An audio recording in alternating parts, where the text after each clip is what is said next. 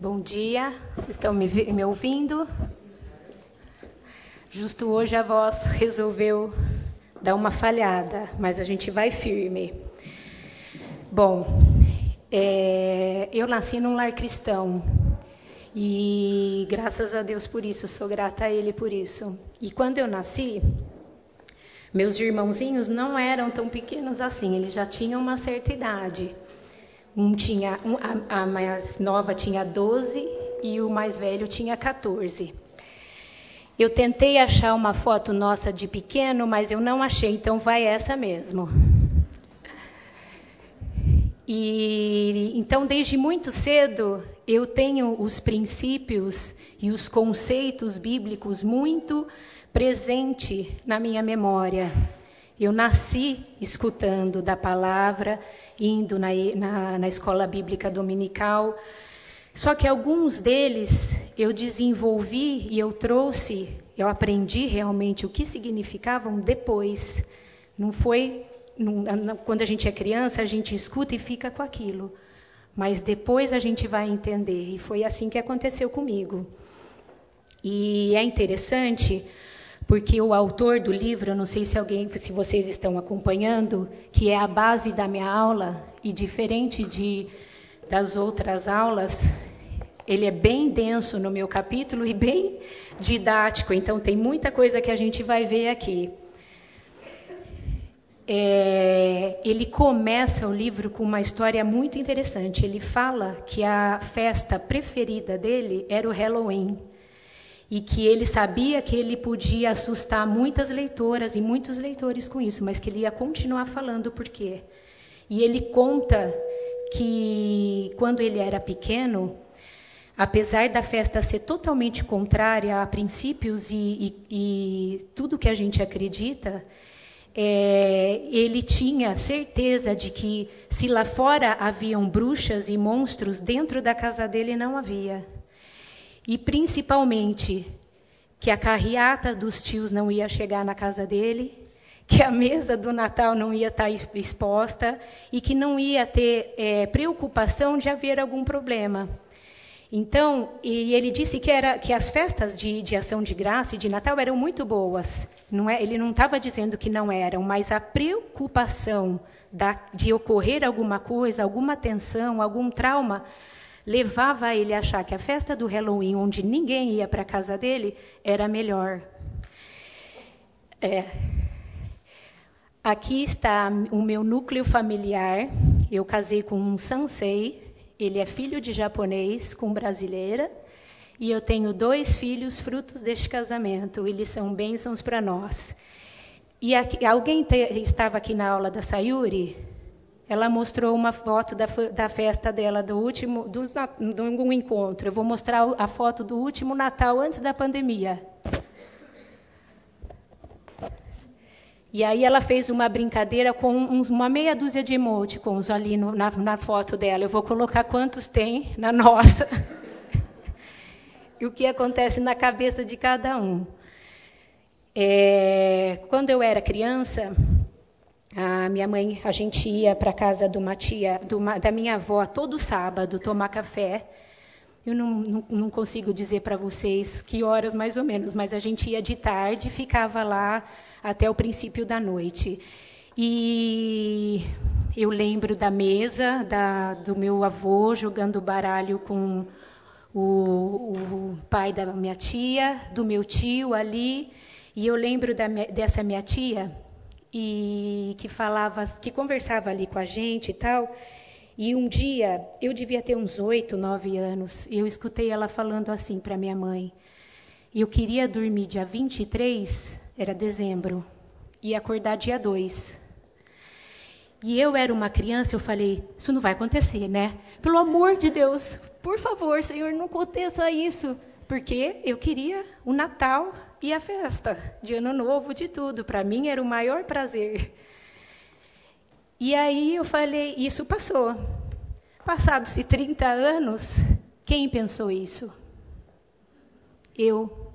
E não porque teve, tinha algum problema, alguma crise, nada disso, simplesmente porque a, as reuniões e os encontros podem causar alguma coisa. E isso é uma realidade para nós.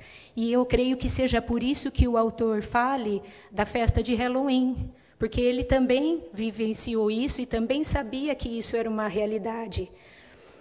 E aí eu fui buscar na Bíblia uh, o primeiro trauma familiar, o primeiro problema que aconteceu. E eu achei bem no, no comecinho, né? Que foi com Caim e Abel. E você lê para nós, Cíntia? Os versículos ali que contam um pouquinho. Não, tá, ó. E aconteceu ao cabo de dias. E aconteceu ao cabo de dias que Caim trouxe do fruto da terra uma oferta ao Senhor. E Abel trouxe dos primogênitos de suas ovelhas e da sua gordura, e atentou o Senhor para Abel para a sua oferta. Mas Caim a sua oferta não atentou. Irou-se Caim fortemente, descaiu-lhe o semblante. E o Senhor disse a Caim: Por que tiraste? Por que descaiu o teu semblante? Se por bem fizeres, não é certo que serás aceito? E se não fizeres bem, o pecado jaz à porta, e sobre ti será o seu desejo, mas sobre ele deves dominar. Deus não se agradou das ofertas de Caim, porque ele fazia como um ato de formalidade, enquanto seu irmão Abel pegava as primícias, separava o que era de primeiro ali que, que, que ele tinha e dava ao Senhor. Isso mostrava a motivação do coração de Abel que qual era? Buscava primeiro o Senhor. Ele estava interessado em primeiro lugar em buscar a Deus e Caim não. E Deus fala para Caim: podemos escolher obedecer ou não. O pecado está à porta, à sua espera. Ele quer dominá-lo, mas precisamos vencê-lo. E isso eu vou falar para vocês hoje. O pecado está à nossa porta. E é a nossa escolha dominar ou não. O autor apresenta para nós no livro quatro motivos para você olhar para a cruz e não para a crise. E eu vou falar deles agora. Eu vou enumerá-los. Primeiro ele fala da paz, depois ele fala de honrar, depois ele fala de ser humilde e por fim ele fala da maturidade. Eu vou definir para vocês o que ele está chamando por tensão e o que ele está chamando por trauma, tá? Tem uma diferença. A tensão, ele fala de atritos cotidianos que exigem paciência e sabedoria da nossa parte, mas que não ameaçam a família em si. Já traumas, ele fala de experiências negativas de sofrimento que colocam em risco o conceito que a pessoa tem de si mesma e o senso de comunidade. Então, gente, a primeira coisa, o primeiro motivo, nós somos chamados para viver em paz. Vamos ler os versículos que estão a seguir aí, Gálatas, Mateus e Hebreus. Gálatas. Mas o Espírito de Deus produz o amor, a alegria, a paz, a paciência, a delicadeza, a bondade, a fidelidade, a humildade e o domínio próprio. E contra essas coisas não existe lei. Mateus 5,9 Felizes as pessoas que trabalham pela paz, pois Deus as tratará com seus filhos. Hebreus 12, 14 Procurem ter paz com todos e se esforcem para viver uma vida completamente dedicada ao Senhor, pois sem isso ninguém o verá. João 3,17 Pois Deus mandou o seu Filho para salvar o mundo e não para julgá-lo. Gente, o Evangelho expõe o pecado, mas não com o objetivo de condenar. O Evangelho expõe o pecado de maneira estratégica, com o objetivo de apontar para Cristo. Opor-se aos membros da sua família toda vez, em toda reunião familiar, em toda mesa de almoço e jantar, não é o caminho e não é o que Deus propõe para nós como exemplos. Eu não estou falando aqui para você ser omissa. Se existe algum pecado, algum problema, você vai tratar se ele for cristão de uma forma, se ele não for cristão de outra, em separado, com carinho, com amor, mas não na hora, na frente de todo mundo e para expor a pessoa. Não é isso que a gente, como cristão, deve fazer.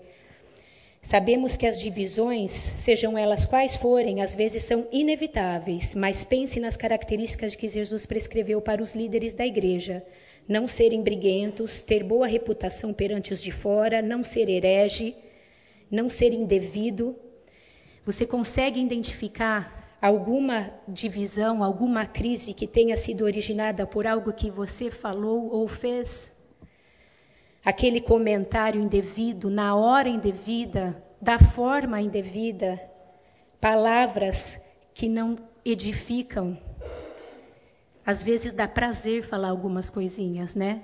Às vezes a gente, alguém soltou um comentário, agora é minha hora, vou, faz, vou falar aqui. Se você reconhece, se vem à sua mente alguma coisa desse tipo, peça ao Senhor sabedoria, sabedoria para você viver em paz, para você saber o momento e a hora certa de falar. Em Colossenses 3,13 fala para não ficarmos irritados uns com os outros e para perdoarmos uns aos outros, assim como o Senhor nos perdoou. E depois fala do amor. Para cima de tudo, termos amor uns pelos outros.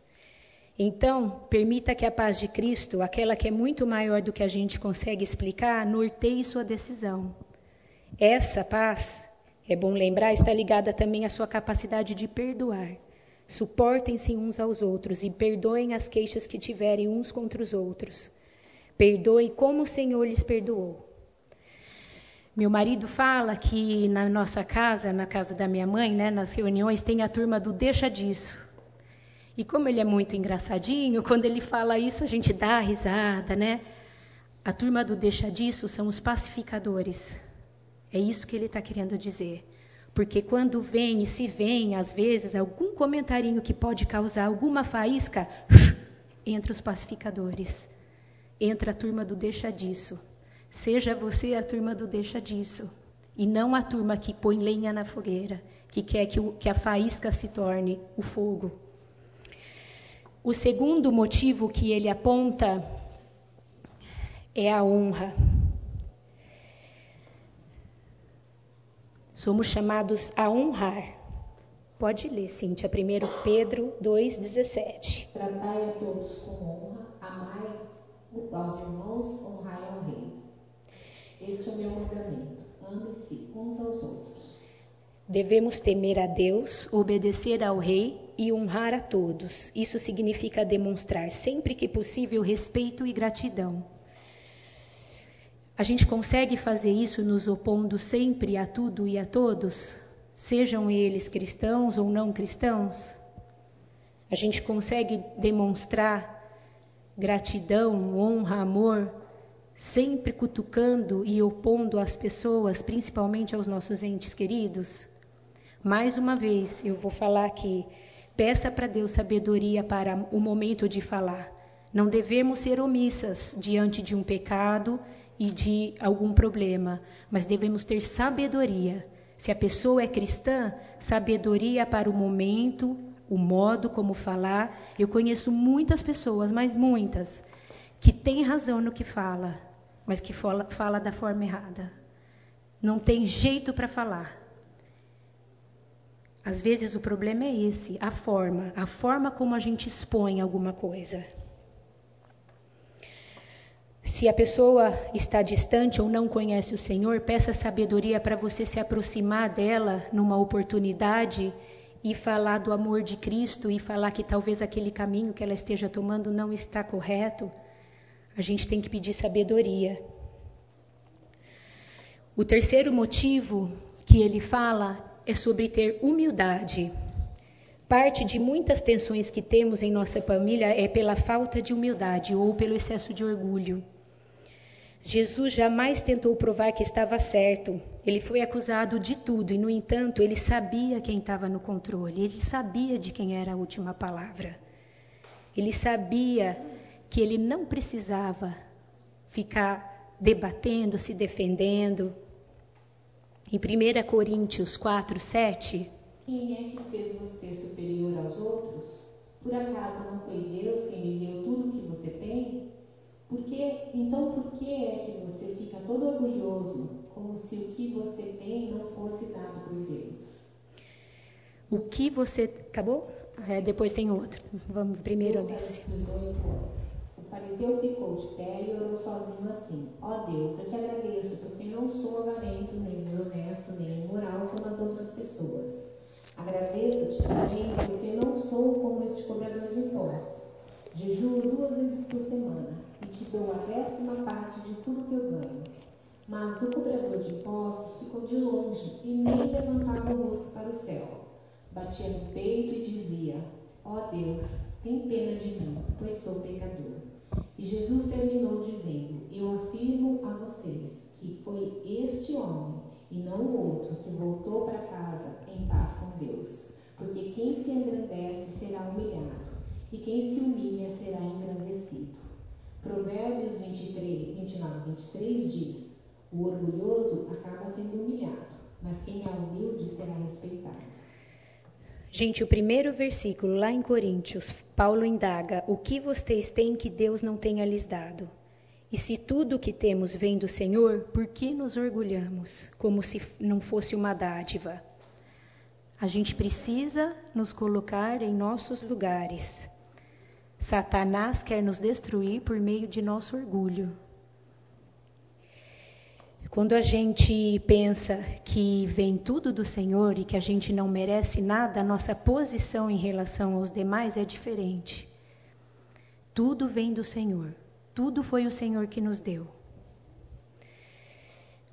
Nós estamos debaixo de um mundo onde jaz o maligno, onde casamentos darão errado, onde haverão crises na criação dos filhos, brigas entre eles e onde milhares de outras formas de maldição acontecerão e todos nós sofremos com elas. Seja você rico, médio, pobre, se tenha isso, aquilo ou aquilo outro. Nosso papel é ser sal e luz e refletir o caráter de Cristo em todos os momentos. Não se compare. A comparação, seja ela para mais ou para menos, inevitavelmente nos faz pecar. Se você olha para o próximo e acha que você é mais que ele, você está pecando. Se você olha para o próximo e acha que você é menos, você também vai pecar porque você está murmurando, sendo ingrato e reclamando. Cuidado, não nos comparemos. E o último motivo que ele elenca aqui é ter maturidade. Para cristãos rumo à santificação. Se trilhamos o caminho da cruz, vamos percorrer da tentação ao sofrimento, do sofrimento para a crucificação e, por fim, da crucificação para a glória. E somos submetidos a muitos testes. Testes esses que vão acontecer na mesa, na sala, na hora do almoço, pode ser no seu núcleo pequeno, pode ser no seu núcleo maior. E nós temos que entender que estes testes são provações e Deus está nos observando. Ele está olhando para nós. Eu quero ver como a Lívia vai reagir agora. Seja você, esteja você dentro de uma crise, como espectador ou ajudando alguém que está em crise. Em todos os sentidos, Deus vai olhar para você e vai te observar. Nesta hora, verifique consigo mesmo: a tensão que estamos sentindo em relação a este fato é imaturidade? Estamos sentindo pelo comentário, sendo ele verdade ou não, ou por quem fez o comentário? Por que alguns comentários nos irritam tanto? O que está se refletindo por trás do meu sentimento? Vai na raiz. Tenta achar a raiz daquele, daquilo. Porque às vezes, quando o comentário nos faz ficar tão bravas e tão irritadas, é porque tem alguma coisa aqui dentro que não está bem. Veremos com isso que o Espírito nos levou a carregar a nossa cruz em todas as arenas da nossa vida, inclusive na mesa de almoço e de jantar, da sua tia, da sua sogra e da sua nora querida, e nos fez ser lapidados por isso. É... A gente sempre vai ter ponto de atrito, e o importante é lembrar que a cruz aponta para o tribunal de Cristo em 2 Coríntios 5,10 fala que todos nós daremos contas de cada palavra e de cada ato que a gente faz e pratica e fala, por menor e mais insignificante que seja. Eu gostaria que agora você, aonde você está, você pensasse como tem sido o seu comportamento diante dos seus familiares, diante das crises Pedir para Deus sondar o seu coração e mente para que você veja em seu filho, cônjuge, pais, nora, sogra, motivos para agradecer e respeitar, para honrá-los. Não significa sermos omissos, mas sermos instrumentos de Deus na hora certa e da maneira certa. Também gostaria que você pensasse, se você tiver, claro, naquela pessoa difícil da sua família, com o qual você tem dificuldade de lidar, e agradecesse a vida dela agora. E pedisse para Deus lhe capacitar na convivência com essa pessoa. Vamos, uns dois minutinhos, fazer um momento de oração.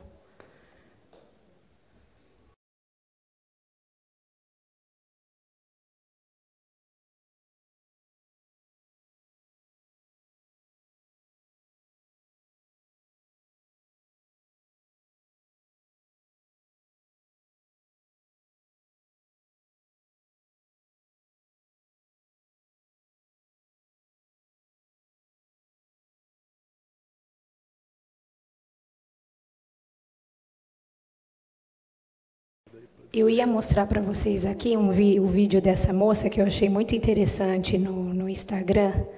Quem sabe eu consigo colocar o som do meu celular.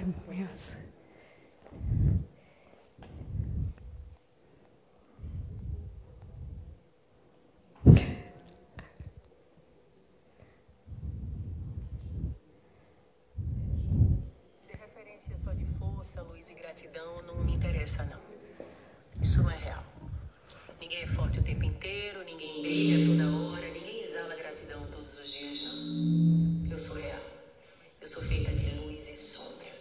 Uma parte é pacífica, outra é feroz. Uma parte é resistente, outra é frágil. Uma parte é corajosa, mas outra precisa de colo. Uma sente Deus, outra questiona. Uma acende velas e incensos, outra não faz nada disso. Uma bebe chá, outra bebe vinho. Uma quer mudar o mundo, outra só quer mudar a si mesma. Eu tenho muitas em mim e eu sou todas elas.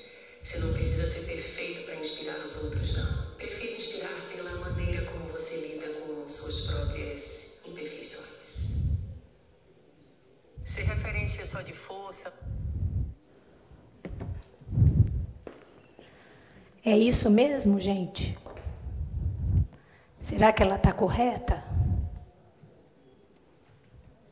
Será que a gente merece, que a gente pode escolher? É isso que Deus propõe para nós? É isso que a gente tem que refletir hoje aqui, principalmente na hora dos nossos, nas nossas tensões e traumas. A escolha, nós já sabemos o que é para fazer. Deus já falou para nós. A gente precisa decidir se a gente vai fazer ou não.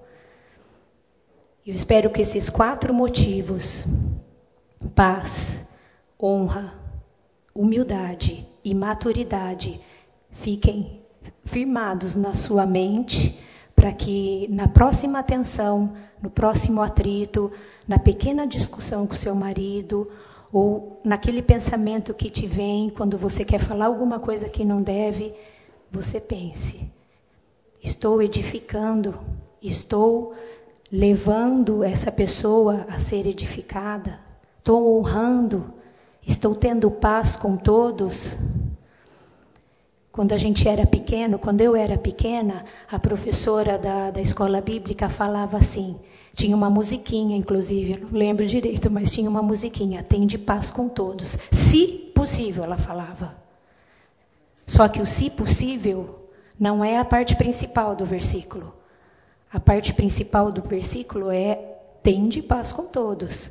O se possível é em situações que a gente sabe que não dá. Mas não é para a gente sair aí. E eu falava isso, se possível. Se der, tem de paz com todos, porque eu aprendi assim. Mas não é o se possível que está em jogo. O que está em jogo é ter paz com todos, é honrar, é ter humildade, é ter maturidade. Em Gálatas 6 fala: Vós que sois mais espirituais, que, que ele está falando? Ele está falando para a gente que tem mais conhecimento, que é mais é, tem mais carga, experiência espiritual, para a gente não entrar no atrito, para a gente tentar a, a, a reconciliação. Meu marido me mandou, na verdade ele, me, ele mandou no grupo que a gente tem da coinonia e eu peguei para ilustrar aqui porque eu achei muito interessante. É uma pesquisa do New York Times. É, e ela fala que a adolescência americana está passando por uma mudança drástica. Há três décadas atrás, as doenças que acometiam o adolescente americano na saúde pública eram é, as, as, principais, né? O uso excessivo do álcool, a direção embriagada e a gravidez e o tabagismo. Desde então, essas ameaças caíram drasticamente, substituídas por uma nova preocupação de saúde pública, o aumento das taxas de distúrbios de saúde mental. Em 2019, 13% dos adolescentes relataram ter um episódio depressivo importante, um aumento de 60% em relação a 2007.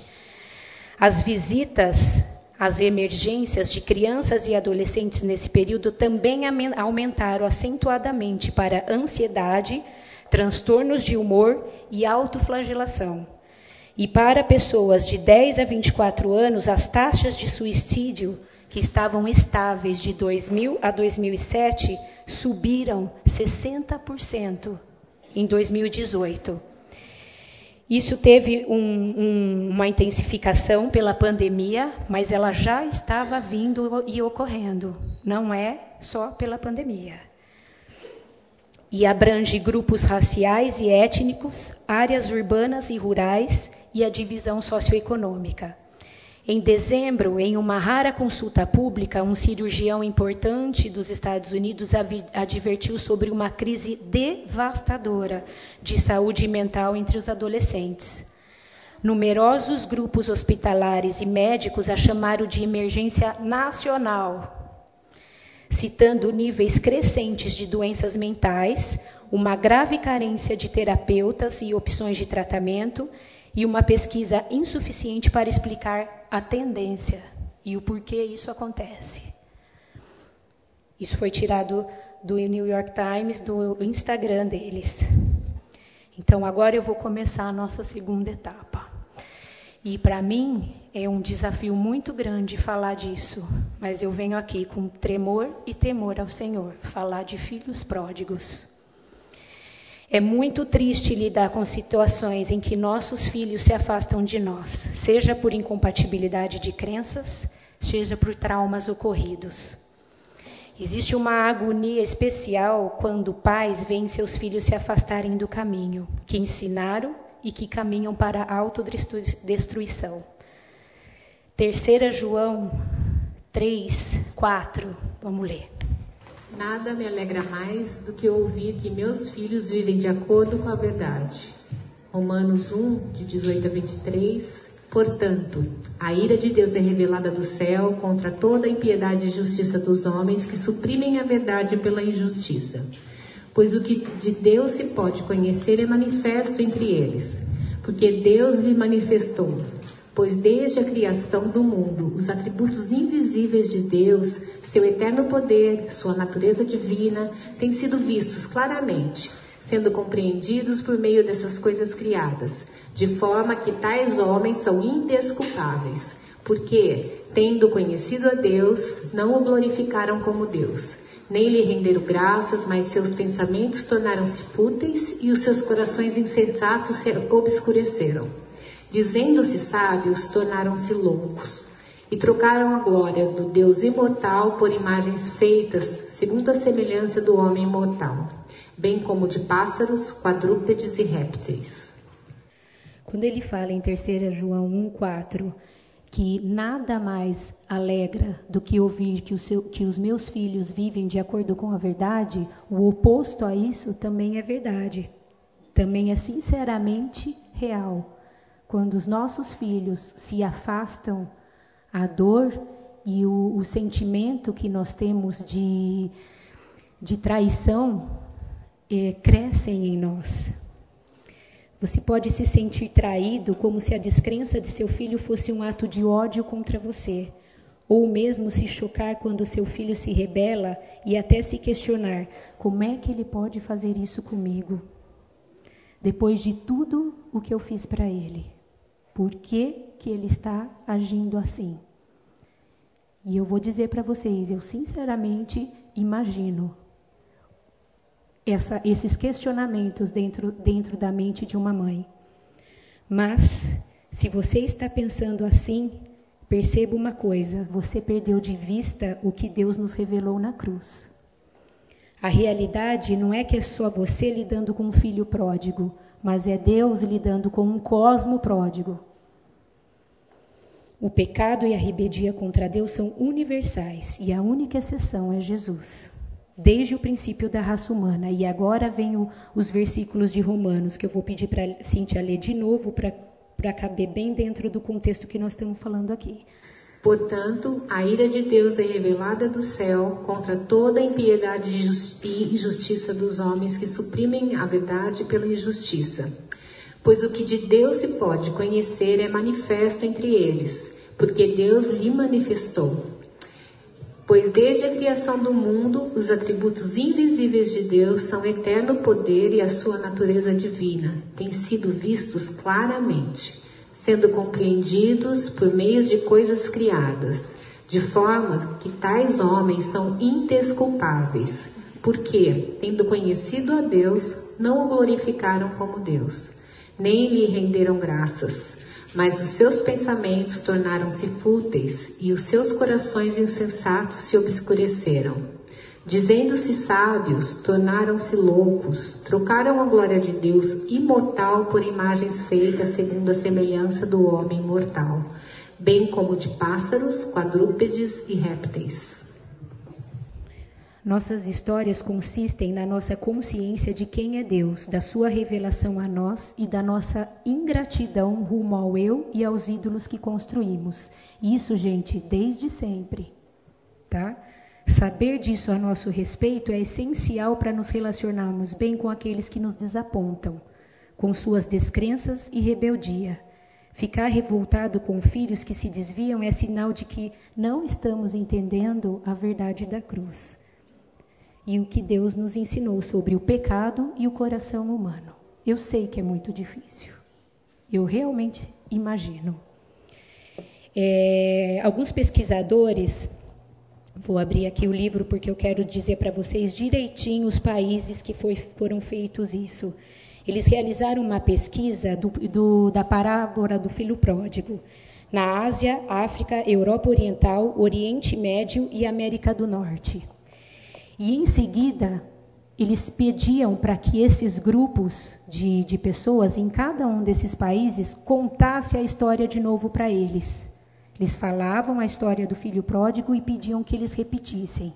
E eles observaram que todos aqueles que pertenciam a países menos desenvolvidos destacavam a parte em que o, o menino, o garoto, passa fome porque é nessa hora que ele percebe o, o, a fragilidade e que ele, ele pensa naquela, naquele versículo ele fala que os, os empregados do pai dele comiam muito melhor e estavam muito melhor do que ele ali que estava com vontade de comer comi a comida dos porcos. É nessa hora de fragilidade que ele cai em si e começa a refletir sobre as realidades da vida dele. E eu achei isso muitíssimo interessante, porque se você já tinha pensado nisso, da fome? Eu nunca.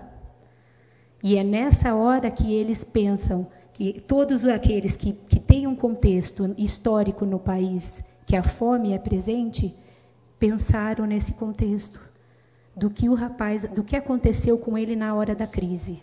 Eu achei isso muito interessante. Em Provérbios 22, 6, fala: Ensina a criança no caminho em que deve andar, e até o fim da vida não se desviará dele. Gente, é, eu não vou focalizar aqui na primeira parte do versículo, apesar de entender que ela é a parte principal. Eu aprendi com meu professor de coenonia, que está conosco há 10 anos, que a palavra ensinar vem da tradução treinar. Pensem como é que se treina um, uma pessoa, um, um esportista para uma Olimpíada. Não são duas horas por dia, não são três, são muitas horas por dia, todos os dias da semana. Exige uma disposição do treinador, do, da pessoa que está sendo treinada, exige uma, uma aplicação àquele treino e, e muita, muita é, comprometimento ali. Né? Mas eu não vou focalizar como isso foi feito aqui. Eu vou focalizar quando isso não, quando isso não deu certo. Quando isso não ocorreu da forma que você esperava e quando pais angustiados clamam a Deus para que resgate seus filhos. Não existe evangelho da prosperidade nem a criação dos filhos. Este texto, assim como a maioria dos provérbios, fala sobre um princípio geral. O direcionamento dos pais na vida dos filhos é formativo e, de uma forma ou de outra, ele vai ser presente na vida deles e até pelo resto dela. Isso é uma verdade, mas isso não significa que a criança educada em um lar cristão inevitavelmente será cristã. Em muitos casos, os filhos crescem em meio a Bíblias e hinos e estudos bíblicos e escolas dominicais e ainda assim se desviam. Às vezes, isso pode acontecer por um curto período de tempo e às vezes pode acontecer pelo resto da vida delas. Isso não significa que a instrução que você deu para o seu filho e os exemplos não surtiram efeito de nada. Para o bem ou para o mal, todos somos confrontados com nossas origens, às vezes cada vez mais conforme envelhecemos. O conhecimento dos fatos e a imersão das coisas de Deus não garantem um novo nascimento. Nosso zelo por defender a fé não pode nos transformar em destruidores de relacionamentos. Ao contrário, você deve demonstrar amor e empatia, mesmo quando seu filho não o faz ou não se comporta como você gostaria. Devemos ser exemplos e refletir o caráter de Cristo todos os dias. Brigar toda vez impondo suas vontades e desejos não o trarão de volta. Precisamos ser os pais, os avós, os tios, a igreja que deixa aberto o caminho para os pródigos voltarem.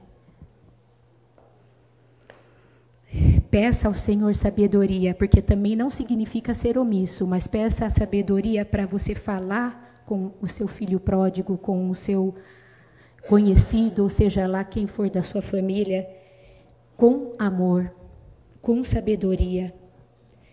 E às vezes é necessário apenas orar. Às vezes não é hora de falar, só de orar. A gente tem que prestar atenção e pedir para Deus que nos oriente no sentido de, de a gente ter a, a, o discernimento para falar com eles e para deixar o caminho aberto. Eles precisam ter o caminho aberto. O que é que aconteceu quando o filho pródigo voltou para a casa do pai dele? Ele foi recebido como? De portas abertas. Ele foi recebido de braços abertos. É assim que a gente tem que fazer. A gente tem que receber de portas abertas. Fácil? Não é. É preciso morrer para o seu eu. A dor por um filho desviado é real e está presente na vida guiada pelo Espírito. Não, no entanto, não podemos confundir essa dor com a exigência carnal de exibir para o mundo nossa família abençoada e bem-sucedida. O pior não é sermos pais que sofrem, o pior é sermos pais com vergonha. E o contrário a isso também vale. Se você acha que tem água em falta com a, vizinho, com a, com a família do seu vizinho ou da igreja, que o filho está desviado, ou do conhecido, você também deve concluir que há algo em falta ou vergonhoso com a família de Deus. Devemos lembrar que amar nossos filhos pródigos não significa amar o pecado deles. Este é o mesmo tipo de bondade que recebemos do nosso Pai Celestial, que nos conduziu ao arrependimento. Vamos ler Salmo 103, 12. Quanto o Oriente está longe do Ocidente, assim ele afasta de nós os nossos pecados. Nós vamos entrar agora na o, o autor ele começa o capítulo do livro falando de culpa e ele termina o capítulo falando de culpa e perdão. E a gente vai falar um pouquinho disso agora para começar a fechar nossa aula. Pois não.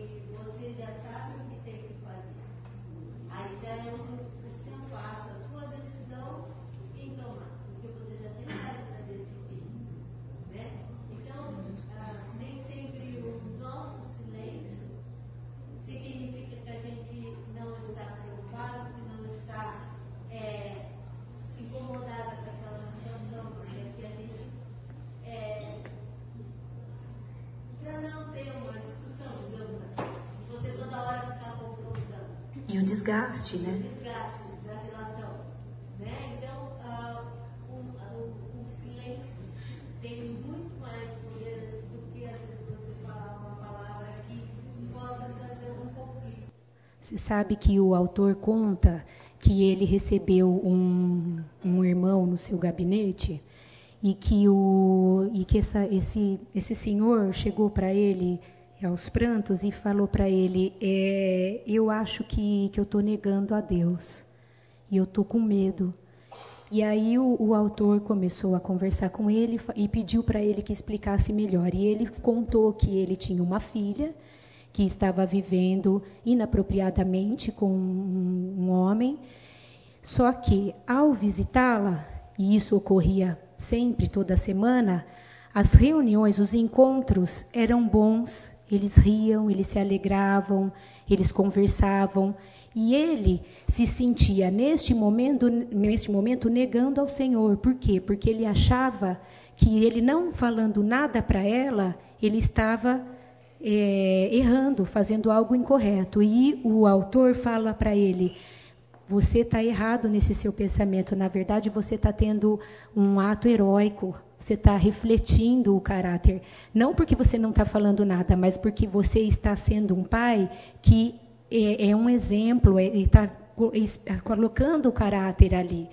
Uma hora ou outra temos que falar, temos que, que ser sábios, que ter a maneira, o tempo certo, mas toda hora, se a pessoa está tá longe, às vezes não adianta, às vezes é só a oração, às vezes é, é o esperar, né? E, e, ter realmente o discernimento do tempo disso. Eu acho que, que ele foi feliz nesse exemplo, porque. E aí ele, ele, ele confrontou aquele pai, ele falou: não se sinta assim, mas mostre para ela que, mesmo você pensando diferente, tendo os seus princípios, você não vai deixar de amá-la, você só não concorda com o que ela está fazendo, né? E, e ele foi ele foi muito, achei muito valioso o exemplo. É, Para que isso aconteça, gente, a gente tem que, que lembrar que, que, às vezes, tudo que a gente aprendeu, ali naquele momento a gente não está conseguindo passar. Mas que Deus está no controle, e Deus sabe de todas as coisas. E tudo coopera para o bem daqueles que amam a Deus. O perdão, eu vou falar aqui de coisas que o perdão não significa para você. O perdão não significa isenção de pecados. A cruz garante que todo pecado e injustiça serão julgados, nela ou no inferno. Perdoar não significa reconciliação. Às vezes não é possível. Às vezes é, às vezes não é. Perdão vem de uma decisão. Você decide perdoar. É racional, não é emocional. Não significa retaliação com as próprias mãos, vingança. Romanos 12, 19. A ninguém torneis mal por mal. Procurai as coisas honestas perante todos os homens. Se for possível, quando estiver em vós, tende paz com todos os homens. Não vos vingueis a vós mesmos, amados, mas dai lugar à ira, porque está escrito: Minha é a vingança, eu recompensarei, diz o Senhor. Não significa gente não buscar justiça. Se você sofre um perigo, um assalto, um roubo, você tem que chamar a polícia. Mas também não é pagar o mal com o mal. Você não vai pegar o assaltante e matar. Romanos 12, 17. Ah, já foi. A Deus pertence a vingança. Não significa esconder a realidade sombria do que você viveu. O passado existe, podemos lamentá-lo, mas não apagá-lo. E embora o seu passado o molde, ele não o define. Você tem a oportunidade de mudar de hoje em diante. Quem o feriu não o derrotou. Não somos vítimas, mas cordeiros com Cristo. Sofrer faz parte da vida cristã e isso não escapa de ninguém. Ser cristão não é aprender a suportar tudo com um sorriso. A Bíblia diz que felizes são os que choram, pois serão consolados. Mateus 5:4. No reino receberemos consolo de maneira diferente da proposta pela cultura moderna. Cantar as feridas não significa vibrar com o sofrimento, mas como Jesus entoou o Salmo 22 na cruz.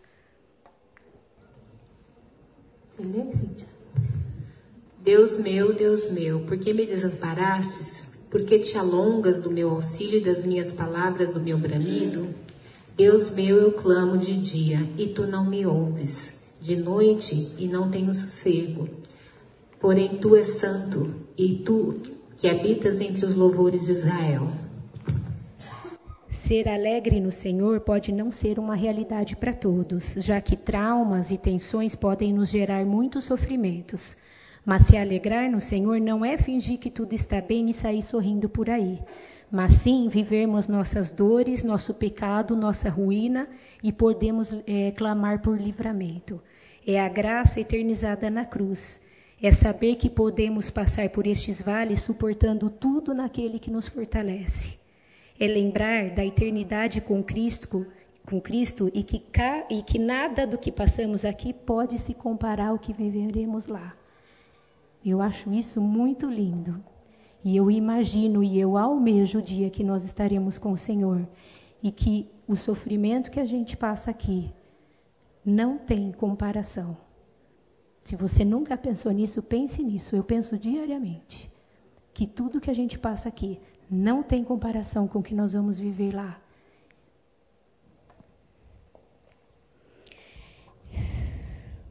E com isso, sermos exemplos de que o Evangelho não veio para os felizes, mas para os de coração quebrantado. Não veio para os saudáveis, mas para os doentes, nem para os achados, mas para os perdidos. Você pode sentir culpa de muita coisa. Você pode sentir culpa pelo tempo que você não dedicou mais aos seus filhos. Você pode sentir culpa por maus exemplos ou exemplos negligenciados, pelo excesso de cuidado ou pela falta de cuidado e tantas outras coisas. Se você sente um fracassado na criação dos seus filhos, a gente pode até sentir isso, mas lembre-se, tanto no tempo real, enquanto estamos com eles, ou quando eles já não estão mais conosco, quando estão tomando outras decisões que não concordamos, e quando eles se afastam do Senhor, tudo está debaixo da ciência, da consciência e da soberania de Deus. Deus é capaz de, de redimir a sua história de culpa ao uni-la à obra redentora da cruz. Essa é a mensagem da graça. A cruz deixa claro que o mal existe e requer juízo diante de Deus, da parte de Deus. Também nos mostra que ninguém precisa se deixar destruir pelo que aconteceu ou pelo que fizemos uns aos outros. Mas nem sempre é fácil aplicar a natureza moldada pela cruz de nosso Evangelho à nossa vida e sua situação familiar. Por vezes é muito difícil diante de tensões e traumas que passamos. Na vida a gente magoa e é magoado, principalmente no contexto familiar, com nossos cônjuges, filhos, pais, avós, tios. E nós passaremos por aflições. Mas, 1 Pedro 4, 12 13. Amados, não estranheis a ardente prova que vem sobre vós para vos tentar, como se coisa estranha vos acontecesse. Mas alegrai-vos no fato de seres participantes das aflições de Cristo, para que também na revelação da sua glória vos regozijeis e alegreis. Eu sei que é muito difícil pensar que as provações que Deus nos coloca é, devem trazer para nós alegria. Eu reconheço isso porque muitas vezes eu não consigo pensar assim. Mas a gente tem que, que sempre ter em mente que nós estamos sendo lapidados pelo Senhor. Nós estamos sendo transformados. E se você está passando naquele momento por aquilo, é porque alguma coisa você tem que aprender. Alguma coisa você tem que, que reformar na sua vida. A gente não pode voltar ao passado e mudá-lo. O que está feito, está feito. Mas a gente pode olhar para o futuro e fazermos diferentes. Podemos pedir perdão para quem magoamos ou fomos negligentes. Podemos agir de forma diferente daqui em diante. E que bom, que bom que o nosso Deus redime tudo isso na cruz. Que bom que a gente pode começar a fazer diferente daqui para frente. João 3, 14 e 15. E como Moisés levantou a serpente no deserto, assim importa que o Filho do Homem seja levantado, para que todo aquele que nele crê não pereça, mas tenha a vida eterna. Para nos libertarmos é necessário olhar para, os, para o, o que mais nos assusta, para aquilo que expõe quem realmente somos, em todo o nosso pecado e fragilidade. Nem sempre é fácil e muitas vezes é doloroso. Mas eu quero te incentivar a pensar nisso hoje, principalmente nos fracassos dentro da nossa família, dentro da sua família, que nos mostra a grande distância entre quem somos e quem pretendemos ser. Que você possa pedir ao Senhor sabedoria discernimento, disposição para você fazer diferente daqui para frente. Se você anseia por libertação das mágoas que causou ou do sofrimento que suporta, não está esperando que a graça divina o encontre, ela já está ao seu lado. Como disse um sábio homem para um amigo que estava cheio de culpa pelo ninho vazio: O Senhor redime tudo isso, mas faça diferente daqui para frente. É preciso sermos exemplo. E, e eu gostaria agora de, de contar de um testemunho pessoal. E eu sabia que isso ia acontecer em algum momento, mas eu não achei que fosse tão cedo. O meu filhinho de de oito anos agora, mas quando ele me fez essa pergunta ele tinha sete. Ele chegou para mim um dia, estava só eu e ele, e ele gosta de conversar, conversas difíceis. E ele falou assim para mim: Mamãe, deu certo o seu namoro com o papai, né? Aí já falei: Hum, deu, deu certo. Ele, ele conheceu Jesus antes de você casar, né? Falei: Sim, graças a Deus. Aí ele falou: conversei ali um pouquinho com ele, eu falei para ele, Deus foi misericordioso, é, e quando a gente nos casou, ele já entendia o que Deus tinha para ele. Então ele virou para mim e falou assim: Você me aconselha a fazer isso? E eu falei para ele: Não, eu não te aconselho a fazer isso, porque a mamãe errou, a mamãe pecou, a mamãe fez o que estava diferente do que Deus tinha proposto para ela.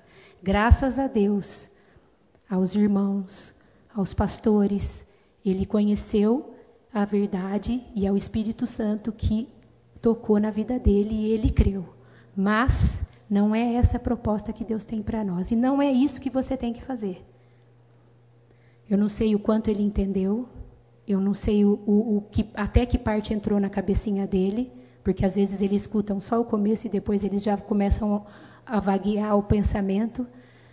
Mas eu sei que eu vou falar não para ele todas as vezes que ele me questionar. Eu vou dizer não para ele sempre, porque se lá atrás eu cometi um erro, daqui para frente eu vou fazer tudo o que estiver ao meu alcance para ser diferente e para ele saber que o que mais importa na nossa vida é, em primeiro lugar, buscarmos ao Senhor, em primeiro lugar, agradarmos ao Senhor. Aquele que tem os meus mandamentos e os guarda, este é o que me ama. E eu vou falar para eles, enquanto eu puder, que este é o que ama o Senhor, quem cumpre os mandamentos. Deus foi gracioso, misericordioso e eu sou muito grata a Ele por tudo que Ele fez pela vida do meu marido antes de eu me casar.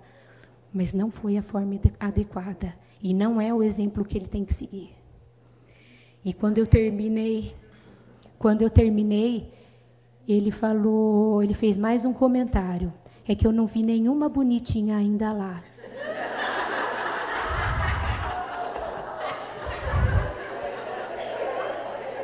E eu falei para ele, mas você vai achar, porque o papai do céu vai te mandar.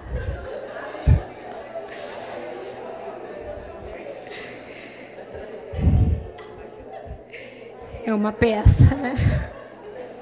Não achei nenhuma bonitinha lá. Eu queria que você que está aqui hoje, que passa por algum tipo de crise, se você quiser, tá? Não é uma obrigação. Se você quiser, eu gostaria de orar por você. Eu queria que você se colocasse em pé. Eu vou orar por você. Eu vou orar pela sua crise, pelo que você tem passado, pela sua atenção. Às vezes você não está no meio da crise como protagonista, mas você está em volta como coadjuvante.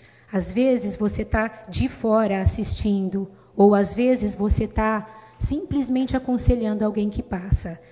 Eu li um, um, um capítulo do livro que sobre aconselhamento que a minha querida Maria me emprestou. Maria, estou sentindo muita falta de você aqui. Ela está pela internet, eu sei. E ele fala aqui, ele está falando num contexto para líderes e, e quem faz o aconselhamento, que no, no, existem dois símbolos que representam a crise para os chineses. Um é o perigo e o dois é a oportunidade. Nós temos um perigo iminente. Nós não devemos é, desclassificar isso, nem desabonar. Temos que trabalhar, porque às vezes no perigo Deus nos abre as portas.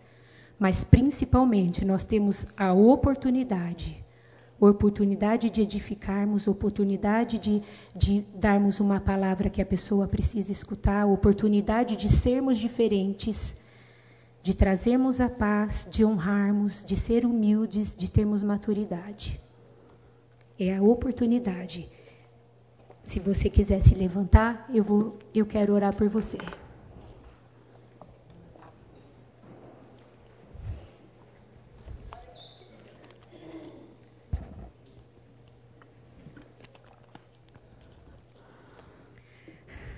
Obrigada, Senhor, porque a Sua palavra é viva e eficaz e porque nós sabemos que, mesmo diante de traumas e tensões familiares, nós podemos contar com o único que é digno de receber toda a nossa honra, toda a, nossa, toda a glória.